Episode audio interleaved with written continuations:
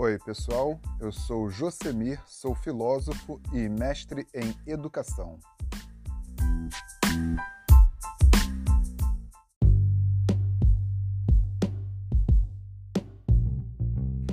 A pandemia, ela traz novos problemas, mas ao mesmo tempo, ela renova e intensifica problemas antigos.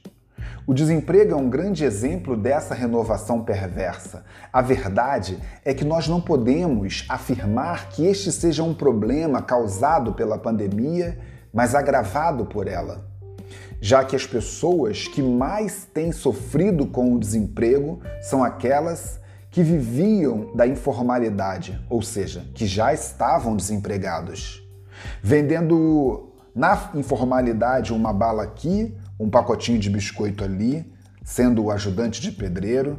Mas estas, esta sim, como a fome é uma questão muito antiga, sim, porque já fazem séculos que há um grande número de homens e mulheres desempregados. Eu não sei se você sabe, mas há teóricos que dizem que a proibição do trabalho infantil foi, na verdade, uma tentativa para que se pudesse ter mais oferta de trabalho para os adultos.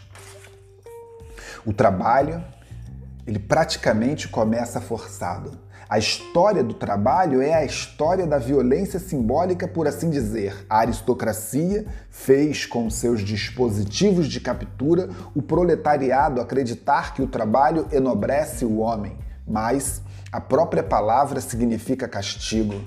Tripalium era um objeto de açoite. As pessoas, elas plantavam, colhiam, recolhiam lenha para o seu fogo mas com a expropriação, homens e mulheres se viram obrigados a procurar trabalho nas cidades, nas fábricas, para sua própria subsistência. Assim, os indivíduos foram sendo reificados, coisificados, pois tinha sua força de trabalho cada vez mais explorada. Vendida, comprada, trocada. A partir daí, a exploração deu as mãos à produção do lucro e, ao mesmo tempo, à produção da miséria. A produção, consequentemente, do desemprego. Um processo acelerado.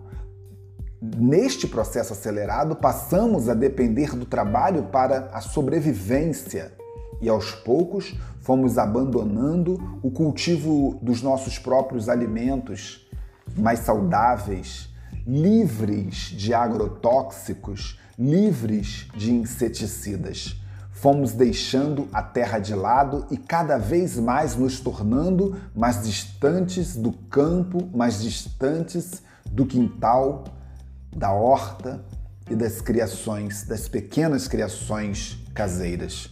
Para falar a verdade, fazendo uso ainda desta palavra, criação, deixamos de ser criativos, deixamos de ser inventivos, pois passamos de homens, de humanos, a meras engrenagens de um sistema violento que produz alienação massiva nessa esteira veloz, cega e cegadora, que nos reduz a dependentes de uma classe burra que não vê neste sistema capitalista falido, sua própria e fatídica destruição. Destruição de si mesma, da natureza e, portanto, das florestas, dos mares, dos rios, dos campos, dos lagos e do solo.